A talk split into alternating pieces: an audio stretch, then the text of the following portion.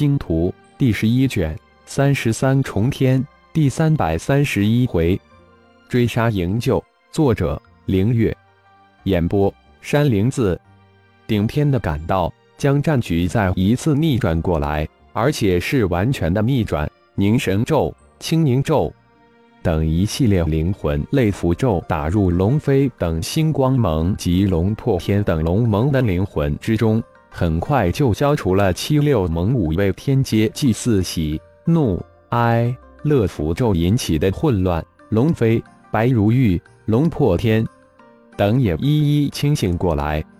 龙飞、白如玉、龙破天的清醒，将血麒麟完全解脱出来。愤怒的血麒麟彻底的疯狂了，血欲狂涨，如横亘天边的血河一般，吞噬着轮回盟、天外盟高手。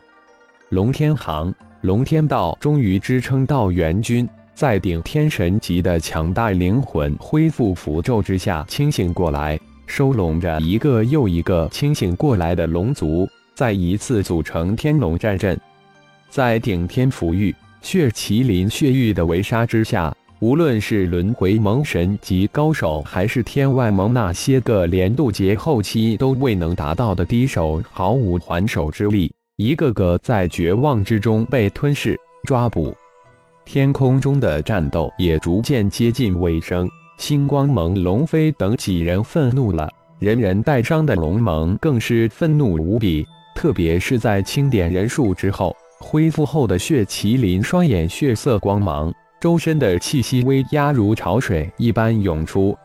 龙飞、白如玉、焦勇、毒哈、熊天、熊帝。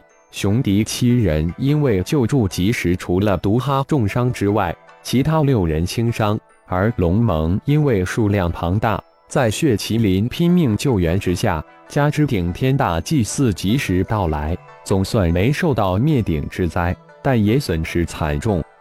一千六百龙族渡劫后期高手，在这次的诱敌战斗之中，伤一千二人，重伤二百人，被轮回盟。天外盟击杀陨落者达到一百八十人之多，二十人被轮回盟、天外盟趁乱抓捕走。破天老哥，收拢陨落龙族前辈的尸身，我已传讯吩咐顶盟二十万大军前来接应。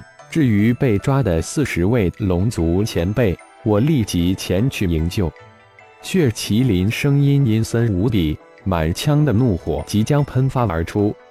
谢谢老弟，这次是我大意了，是我的过错，我一定不会放过轮回盟，还有那些成浑水摸鱼的天外盟混蛋。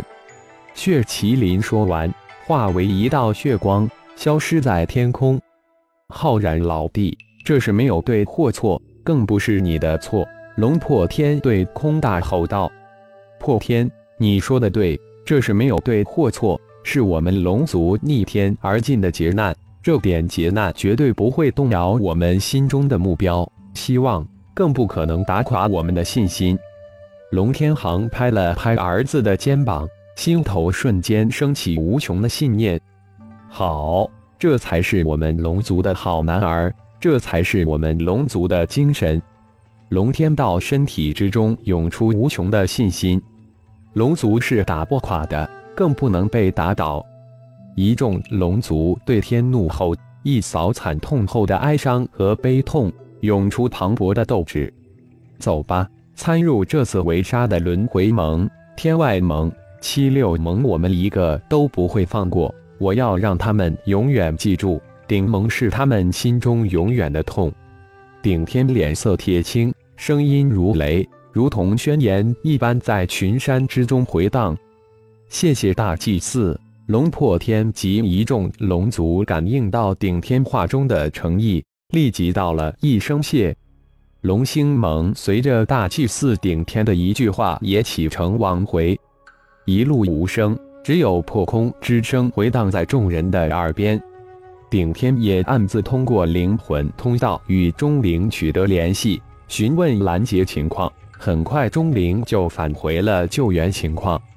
破天老哥刚刚接到传讯，已经救回十四位龙族前辈，另外六位前辈正在全力营救之中。收到中领消息的顶天立即对龙破天说道：“啊，浩然老弟可真是太厉害了，才一会吧？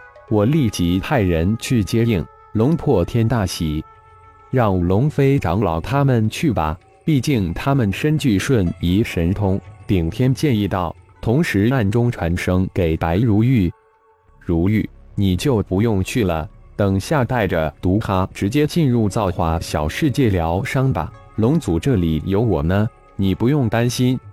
大长老，我和义母带几位师弟去接应，众前辈身上都有伤，还是随大祭司一起行动吧。龙飞立即接口应道：“好，圣主小心了。”龙飞、白如玉带着熊天他们立即瞬移而去，再次显身后。白如玉叮嘱了龙飞、熊天、熊帝、熊迪，交勇几句，带着重伤的毒哈遁入造化小世界之中。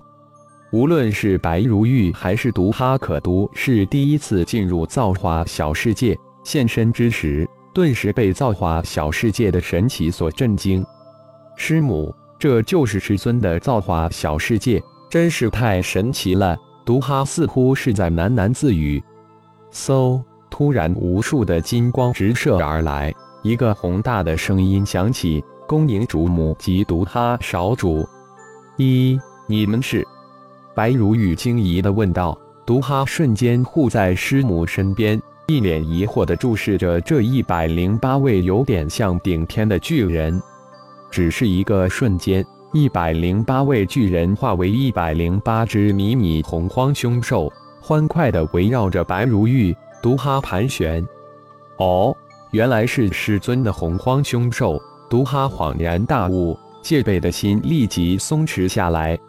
主母及毒哈少主，请再次化为巨人的黄奕等一百零八位造化皇族兄弟，这才又开口道：“原来你们也能化形，真是太好了。”毒哈高兴地说道：“一下子成了少主。”毒哈还是第一次体验这种身份，既兴奋又新奇。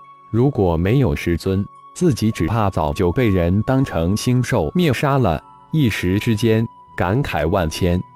这都是主人的神通，使我们有了另一种生命，而且现在这种生命还能修炼，比起兽体之身修炼更快、更强大。这一切都要感谢主人的恩赐。黄叶恭敬地回应道。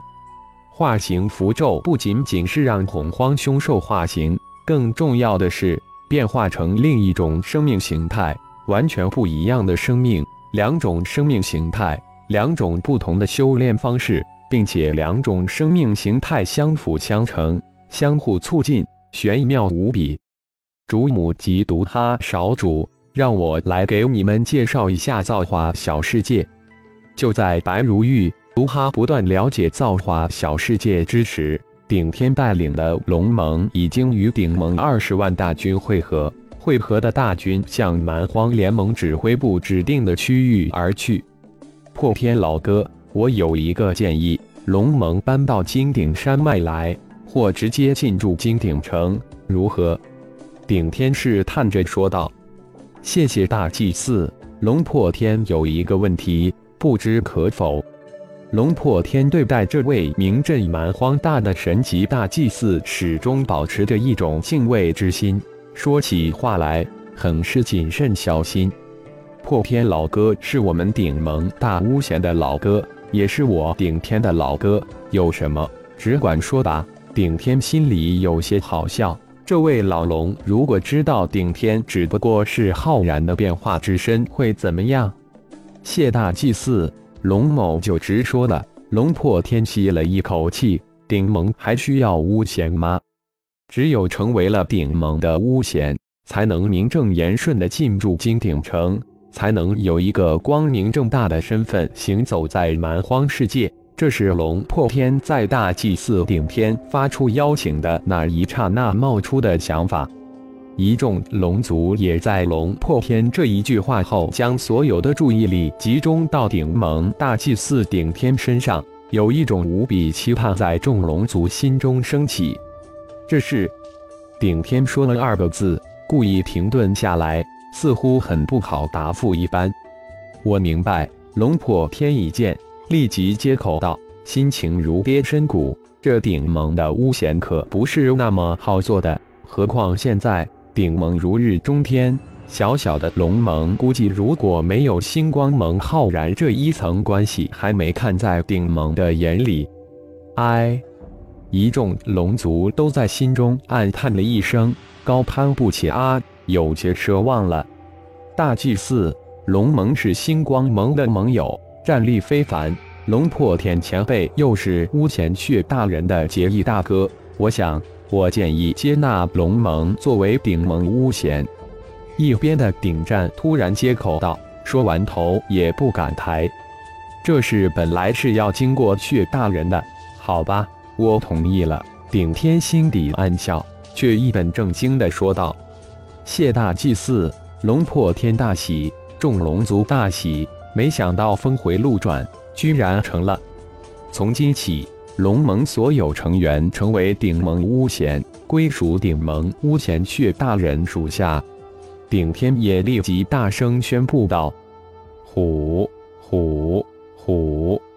顶盟顿时欢呼起来。尊大祭司令，龙盟一千多龙族高手当即应和。